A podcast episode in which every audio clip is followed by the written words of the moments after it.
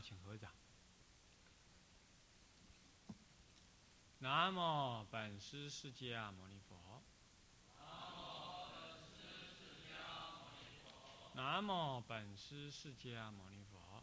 南无本师释迦牟尼佛。南无本师释迦牟尼佛。南无本师释迦牟尼佛。无上甚深微妙法。百千万劫难遭遇。我今见闻得受持。愿解如来真实义。中国佛教史，各位法师、各位同学、各位居士，大家午安。放掌。啊，我们上一堂课呢，啊，重新的反刍了更上一堂课里头所提到的这个历史研究者本身的一个受限的情形。那么这样整个呢，呃，以二的部分呢，关于这个什么叫历史研究，我们大概就是有一个轮廓了，同时也对它保持了一些一些怀疑的可能。那么接下来我们到第三件事，第乙三就是历史研究的目的是何在？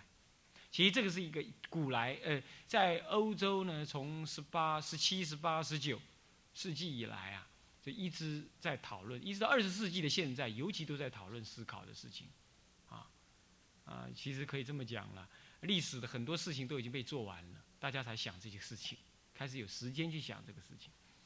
在十九世纪之前的十八世纪呢，这个启蒙运动啊，这个欧洲的启蒙运动啊。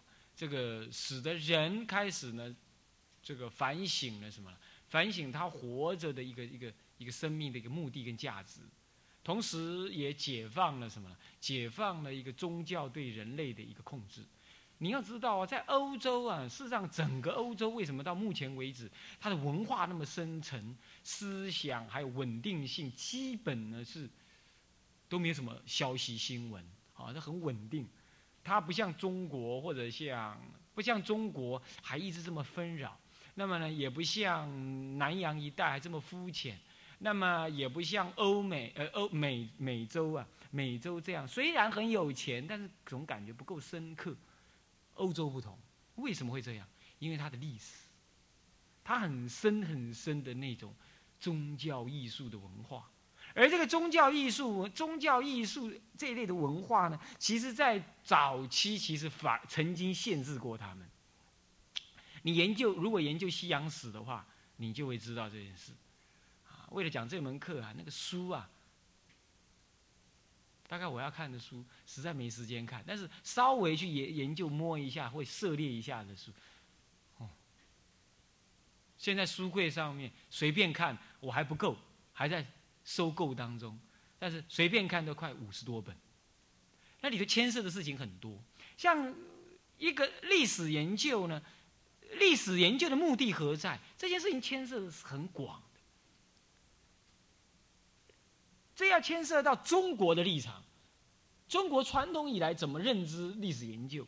那么呢，差不多认知的很很一般性了。但是欧美方面的认知，他就思想的很深刻。在这件事情上呢，中国真的不及于欧欧洲那种思想的深刻性。他们走过很坎坷的一条颠倒的路，但是那是他们的环境。他们曾经在十八世纪时候文艺复兴以来，十九世纪这样文艺复兴长期以来啊，他们的思想认为啊，这个是这个这个这个整个的历史研究其实受限于宗教。宗教师受限于整个宗教立场，那那竟然也是他们的历史研究啊，啊，历史研历史怎么可以受限于宗教呢？这样子历史的研究的目的是什么呢？来讲上帝的事，是这样子。你现在来听，你就觉得很荒唐。中国人一开始就没有走错这条路，但是欧洲因为走错这条路去了，所以他们对历史研究的反省就很深刻。所以刚开始错不见得就不好。使得他们一直反省，就跳脱出这个宗教的固执啊的限制，对的限制去。但中国一开始呢，中国的历史研究到底在干什么呢？中国历史研究有一部分人是为了政治政治服务，但极大部分的人呢，像司马迁这样的人，他确实是一开始就走对路了。他认为历史最起码是留下历史的事实痕迹。他认为历史研究，他还不叫做研究，他只说做个史家，就是留为后代至少留下事实的记录。最起码做这个事，这个事就很不容易了。你要知道，欧洲欧洲在启蒙运动都就走错路了，就走错路了。也不能说他们走错路，他们的环境就走成这样，像这样。所以说，到底历史研究是怎么样？中国一开始走对，但就停在那儿。他没有对历史方法、历史真正能达到的什么样目的、达到什么作用、对人类有什么样的帮助、跟其他的科学有什么关系等等，还有历史的方法、技巧等等，他完全没有在进步的讨论。一直到梁启超，哎，好可怜啊！民国初年呢，这么长一段路子呢，差不多的进展是很有限、很有限。这个这个吕思勉先生呢，在《历史研究法》这本书很薄，我建议你们无论如何要把那本书看完。啊，那本书写的是民国初年，吕思勉这个是民国初年的人，他呢，呃，这这部书在武南武南图书出版社有出，很薄一本，你们很快就可以看完，三天你仔细读，读一天就读完了，那么慢慢读，你三天就读完了。啊，慢慢的读啊，他那个他早期的白话文呢，写的有时候跟现在的白话文说法不也一样。那么你看呢，他就提到这中国的历史研究其实有四大项，呃，四大阶段。结果我们来看呢，那四大阶段跟要跟欧洲的发展来比，简直就是一个人一下就全包了，几乎一下就人家就跳过去了。但是呢，一直到民国以来啊，他认为的历史研究。的进步也不过就是这样，这么我们感觉就很肤浅。刚开始司马迁认为留下留下呃这个资料，第二段就是留下资料要怎么留法，第三个第三个阶段就是留下的资料不能够用古人那样留，还要更广泛的留。第四个阶段就是说留下资料也只是史料，还要有史籍的研究，这样就可以了。你看看，这样叫做进步吗？这样就是四个阶段的进步，前后走了一千多年，中国史学的的思想竟然只是进步成这样，我们来看简直是没进步，进步太缓慢。其实他没提到梁启超，梁启超的史学理想、史学建构那是完全的进步，但是很显然吕吕先生对梁启超可能有保留，故意没提他。但是梁启超先生的的史学思想已经就受到很明显的西方学潮的影响，他就很广阔，很广阔，看法也就也就相像现在来看也觉得很深刻了，就不会那么古板了，就不会那么古板。中国的历史学一直发展在梁启超之前，他们的历史研究的态度，就是我们国中、高中乃至在大学所读到的历史课本上面所读的那种那种呈现出来的历史目的，就是什么？说个事情，拿过去的史料编排出一个时间上的顺顺序，然后把过去的事情描述一下，这样就叫做历史。你要做的历史的研究目的就是这样。你能懂的就是这样子，是不是？其实历史研究很复杂的，很复杂。比如说，我讲一个例子，在古书在宋朝的时候呢，讲到一位帝王，名字我忘记，我对这个很不会记，所以我注定不能做历史研究。我对年代、数据、人名很不会记忆啊，所以不能做历史研究。但是思考我是很能思考。那那么这位这位帝王呢，他的他的本他的传他的那个。这世家里头提到一句一件事情，提到说他曾经呢，呃，勤政爱民，就是表示他那个那个亲和力啊。然后呢，他说到说有一种有一种饼，那种饼呢，他说他切成四份，那么他自己吃一份，另外留给三份给周边属下的人吃。在中国来看，这样的帝王已经很怎么样，很亲很亲民了，你懂吗？很亲民的，以中国的那种皇帝的概念来，皇帝简直高高在上，你连看都不能看他一眼。但他竟然还能这样，很亲民。那么历史学家就要研究那个饼子，那个饼现在就没有那名字了。到底那块饼是什么饼？怎么能够切四块呢？是怎么造的呢？这时候就要研究到风俗，研究地区的农作物，研究地区的什么呢？这个，嗯，研究地区食品的什么呢？这个这个饮食习惯啊。乃至于呢，还要研究什么？研究蔗糖产生在什么时代？他发现呢，在宋朝之前，蔗糖还没有。那什某一种糖啊？他提到的某一种，现在有某一种糖啊，呃，好像蔗糖还是什么糖，根本在宋朝还没有。在宋朝有的糖是什么糖？所以他说，哦，那种糖的稠度很高，才能拿起来做那种饼。而在江南那一带，一向吃的某一种饼，大概就是当时宋朝皇帝所说的那种饼的前身。他这样去研究的，然后才来考据这个史实到底是对还是错。这牵涉到什么呢？农业史、风俗史，呃，还有呢蔗糖蔗糖运用史，啊，还有烹调史。这牵涉好多种科学耶。所以历史的研究竟然是这么深刻的东西，就光你要考据一件事情，它可以搞成这样子。但是，如果当时史学家把那个饼干怎么做的全部写清楚，那不就得了吗？但是他认为那种饼干当时是很风行的一种饼干，他就认为不需要写了，搞了后代人要这么苦，要去一连拆半考据的这样去搞出来，就牵涉那么复杂。你要说，你要说，哎，那个时候就是蔗糖加什么饼，加什么东西，加河南和河枣糕啦，什么什么去造成的，那人家会笑你说笑哎，那个宋朝的时候根本还没有蔗糖啊，一句话就把他打倒了，对不对？所以你历史学家要有这种广泛的知识哎，所以历史的研究的目的何在？其实。进一步的讲，其实历史研究的方法也牵涉到了，因为你要达到那个目的，其实你的方法很复杂。中国一向没思考这个事情，中国一向思考的历史概念就是呈现过去的事实，用什么方法呈现？就是在史籍资史料当中去呈现好了。到底什么方法去呈现？没人考虑，没有人思维，也没人告诉我们。中国一直到梁启超之前。其实都没有讲，但梁启超到底说了哪些没有？我也不太了解，因为我还来不及看完他的思想，我才不要去看呢。我要修行，我哪那么多时间？但是我告诉你，他也有一本书，李仁出书书局出版的《中国佛教史研究法》，梁启超先生写的，那么写的很很好，在当时来看，实在是很超越的，很广博，思想很广博的。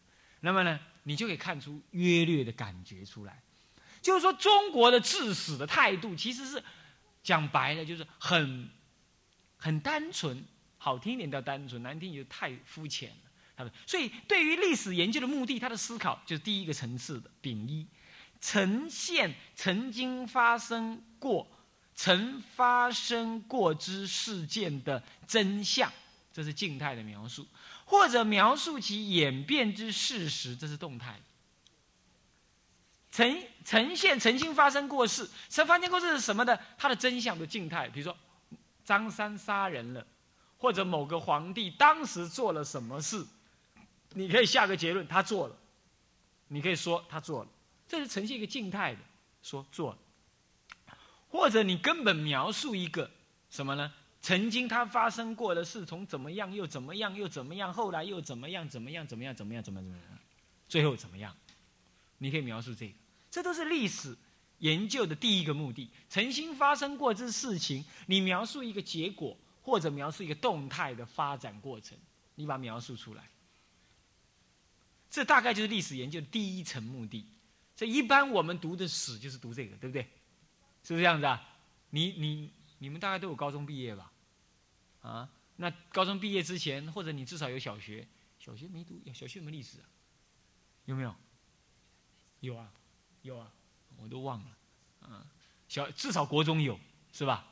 啊，但是我我在读高中的时候，那个历史老师，呃，他号称是全师大附中最好的历史老师，但我看他上课简直是太糟糕了，所以我就那个我就可以我就很肯定，至少我那个时代的历史教育实在是非常非常的枯燥、无聊、颠倒而没有营养。那没办法，所以呢弄得我们台湾人呢，到现在只能赚钱。台湾的活力为什么？因为什么活力？因为就赚钱有活力嘛。对，赚钱有活力，其他一切一概没有活力。你懂我意思吧？他完全没有活力，对遵守交通规矩、规则啦什么，他完全无没有活力，而且僵化。人家说台湾人健忘，不是健忘，他有一件事情永远不忘，而且刚好他就记得那件事而已，赚钱。所以什么事情，当他忙着赚钱的时候，天底下什么事他都忘光了。你懂吗？所以贿选呐、黑金呐，永远就在那儿。在他来讲，他继续能赚钱，这样就一切天下太平。为什么会这样？因为台湾的教育一向训练人得分，得分你就你就赢，得分你就对了，是不是？是不是这样？你们这些读大学毕业的人，不是就这样子读出来的吗？是不是这样读出来？那很是快的。我我以前是不都不是好学生，所以我看待好学生都是这种看待法，很是快，就是得分，很自私的。他人就是这样生活的，就这样被培养出来。所以毫无历史情操，毫无人格，毫无那种人自我成长这种人格。所以他读的历史也是很很肤浅的，发生的真相。问题那个真相是什么呢？经过国民党鉴别过的真相。他是为政治而服务的，那就更惨了。那个哪里是真相？不是。所以很多人去外面留学之后啊，都开始不信任政府，骂政府。有一次我打电话，我就跟他讲：“哎，你来青龙寺住哈，很好哦。那么我们这里不能住，你要带你妈妈来的话，哎哎，这个你母亲不能住我们这边。不过我可以建议你到那个蒋公的行馆去住。那我就开玩笑，我说蒋公，你有没有立正啊？我就说我已经讲蒋公了，你有没有立正？然后他说他就在电话那边说，我才不立正呢，我跟他不同国的。嗯。开玩笑，你就看为什么一个一个台湾教育教育出来的，他竟然会这样反过来讨厌曾经当过台湾领袖的那个人？为什么这样？人家在大陆不会这样哎，大陆不尽不尽然这样啊。但台湾这个也好处了，就多元化了。但是为什么会这样？因为他感觉被他骗了，对不对？我不说，我只是说历史的教育使人能够活得更有尊严。因为他知道曾经发生过的事情的真相，他会自己有所抉择，他会知道什么事情发生了。那好，我怎么来看待？我自己有我的一铺一套，我不会觉得被人家左右，这样他活得会比较有灵感一点，会比较自觉一点，会比较有有深度一点，比较立体一点。台湾人是没有立体的，就像台湾的饮食一样，只有一个味道，酱油味，没有别的，或者是什么味，或者就是呃呃那个。呃，味精味、米烧味、酱味娘，没有其他的味道。为什么日子会过成这样？台湾人只有赚钱，所以台湾人永远健忘，永远不会汲取教训，永远能感，对一切世间的共同事物能感，对宗教也能感。宗教在什么时候最拽？就这个，就九二一最拽，随时都要做气，对吧？总统嘛都爱搞，啊，暖气啊，拜拜啊，念香，拜拜啊，念香，就这样。这时候才有宗教，他们才想到宗教。为什么？因为我们的教育是平面教育，没有教导一个思想的深度。思想的深度使人能记得过去，能瞻前瞻未来，能够有独立思考。这是历史教育让你懂得真相之后应有的。第二，一二，看一看，一二，依此真相或事实去解析，并且说明其中静态的。或动态的因果关系，你看看，一个人呐，要常常知道因果关系，这个人会活得有能够瞻前顾后，对不对？能够知道怎么过日子，是吧？台湾人不是这样子，台湾人只是要，台湾的教育就是这样子了。你不是看序音啊、成成音啊、定音，就是这这几个音字辈都是这样训练出来的，是不是？他们的大学生，他们都怎样训练？A B，哎，那题是 A 还是 B 啊？B 哎，我写 B，我答 A 哎，他们就不知道在 A 跟 B 之间还有一种可能，他不知道。所以台湾人只有一种感觉：你不要跟我讲那么多了，你告诉我选谁就可以了。你不要跟我讲那么多了，你告诉我怎么样赚钱就可以了。他不管过程，他只管结果。台湾的教育一向是这样，所以他修行是怎么修的？你知道吧？修行怎么修的？师傅，你告诉我怎么做就对了啦。他不知道，他不知道不同的牛吃不同的草，屙不一样的大便，他不知道这样，他不知道这样的，他不知道修行有八万四千法门，他也不知道，他就等在那里。你来喂我啊！你来喂我啊！我来读佛学也是被动的。你来教我啊！你来教我啊！他就这样观念。他不知道出家是自己决定的，修行是自己希望的。他就这样宣称：人是有惰性的，请你管我吧。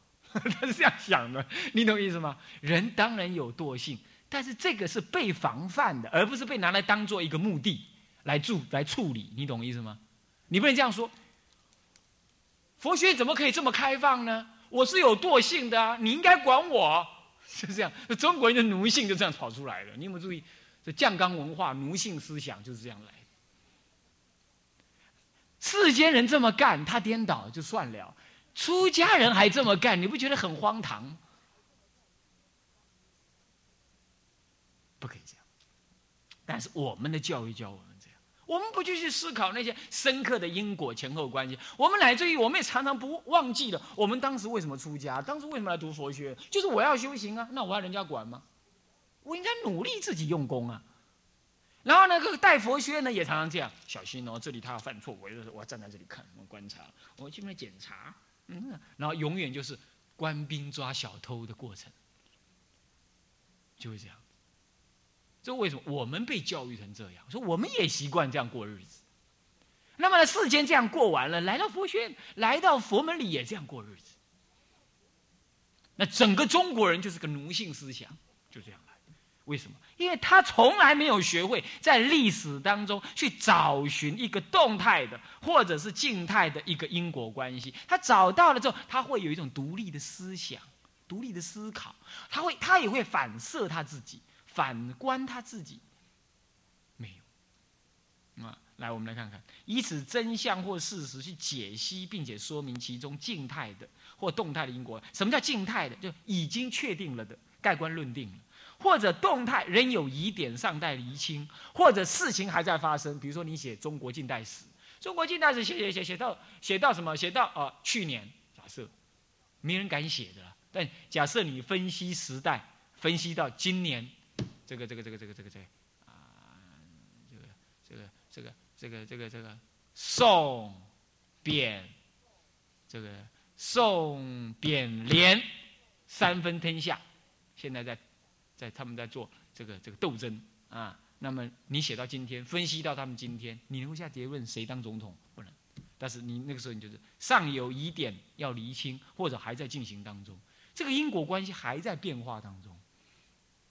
比如说九二一，九二一这件事情大家都知道，对连先生是比较有利，因为他掌握政治资源，他可以表现政治的什么，表现政治的呃的承担，以及政治的私语的那种协助，让老收买老百姓的心。那么呢，宋先生跟扁先生呢，他就他是他还在在野，他没有任何政治资源，他讲什么话都没有用，是不是这样子啊？而且这是天灾，他不能骂政府了。他不能骂连先生，呃，你看连先生就是因为这样这样，所以造成地震。你要讲这种话，给他笑死，是不是这样子啊？对不对？他骂也没得骂，那么失利点也没有失利点，所以连先生的民调往上升，但是很遗憾的，升了老半天还是第三名，是这样。那么不知道怎么回事，是不是这样子？那么呢，最急的不是连先生，是什么呢？是什么呢？我们的老阿辉，对不对？老阿辉最急了啊！当然呀，牛几波，阮这个爱将啊，是第三名，第二名都未掉啊，都未在做总统啊，哥哥能够第三名。这是，那你你来评论这个事，你能做什么结论？你也只是说他还在变化当中，对不对？是不是这样子啊？啊，万一这次九二一完了，再来一个什么，再来一个什么样子的什么事情哦，让连先生又可以再表现，搞不好他可以一直往上挤一下，说不定了。但是这个历，但是要做一个历史评论家来看这个事也不一定的。为什么？因为一直搞民调的就是那些人，常常愿意写写回答的，搞不好就是那一类比较显性的选民，隐性的选民他是不愿意回答的，乃至于你也找不到他的，而那种人搞不好会重新分配啊，对不对？你要知道，连先生他一个政党的机器背后多少人靠他吃饭，是不是啊？要是传出话来，如果连先生选不上呢，你们饭碗就没了。还挺真的，那就怎么样？到他自己选他，选他，选他了。这个时候，这个是不会在民调里头显现出来的。说欧股大赢，不一定大价，你还在。哎，这所以说这个事情啊，刚开始跑得很快的，后面不一定跑得快。啊，这这是怎么说呢？是还有疑点的，尚待厘清。所以这个因果关系还是动态的，不能下定论。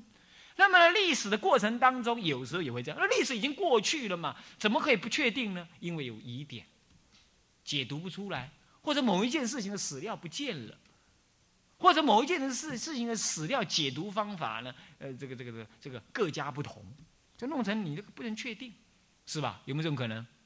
有没有这种可能？我刚刚说的，你们教务主任在外面走，对不对？三个人的解读方法不一样，你说这个确定的因果关系是什么？那不一定。那很难讲，嗯，那么这样这种情况，不过总而言之啦，这个他是要依于这种真相跟事实来解读这静态或者动态的因果关系。历史学家有第二步工作要做。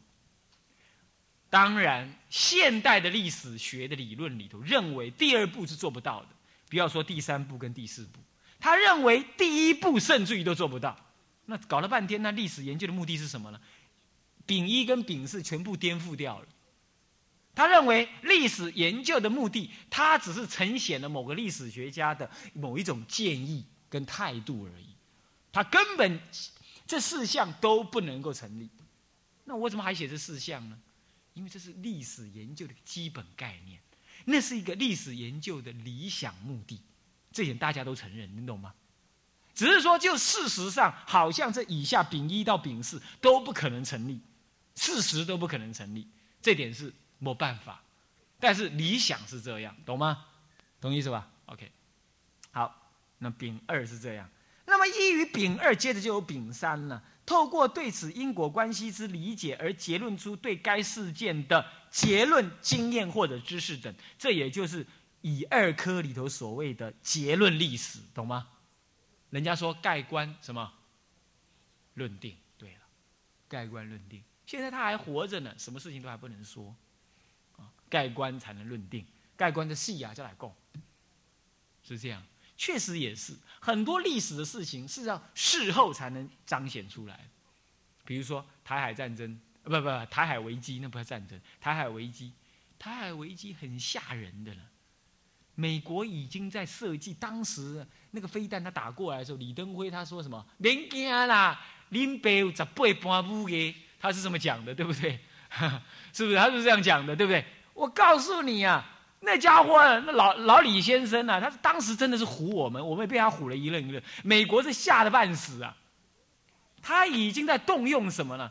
动用美国在太平洋的战区，还有美国当地的核武器，要对准中共。那么听说他们当时的呃国防部长还是谁呀？还是还是哪一位人，竟然不愿意这么做？那有人在检讨这个事，现在开始台海危机当时的秘密文件开始解放，甚至于说还有美国人在压迫我们的唐飞国防部长啊，说要他屈服，要去跟中共谈判，这一谈判就完了。我们在被屈服底下去谈判，那还得了？竟然这种秘密文件开始在美国国会要求被解读，当时你怎么会知道？所以历史有时候不会在现实知道，你懂吗？要事过境迁，秘密文件一出现的时候，你才会发现，假烂了。当时竟然这么可怕！要真的这么可怕的话，哦，那当时台湾的经济不崩溃才快。但是奇怪，台湾人就是憨憨的，你知道吗？他就怎么样？他就赚钱赚钱就去赚钱，他忙着赚钱，他没钱人逃不了，有钱人自己逃了，是不是这样子？所以那一阵子，我正在南普陀嘛。正在南普陀，那么弘基法师他们正在戒堂里头，好像也没事嘛，饭照吃，日子照过，是不是这样？Sunrise, sunset，太阳升，太阳起，好像对一切都一样，对不对？但是美国已经闹成一团了，他们还在建立一个什么？当中共打了台湾之后，美国要怎么样去保护台湾的计划书都在做。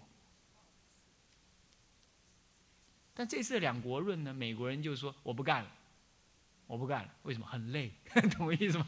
他不干了，而且他认为这一次是台湾挑衅中共，当时是中共挑衅台湾，认为他是当裁判的。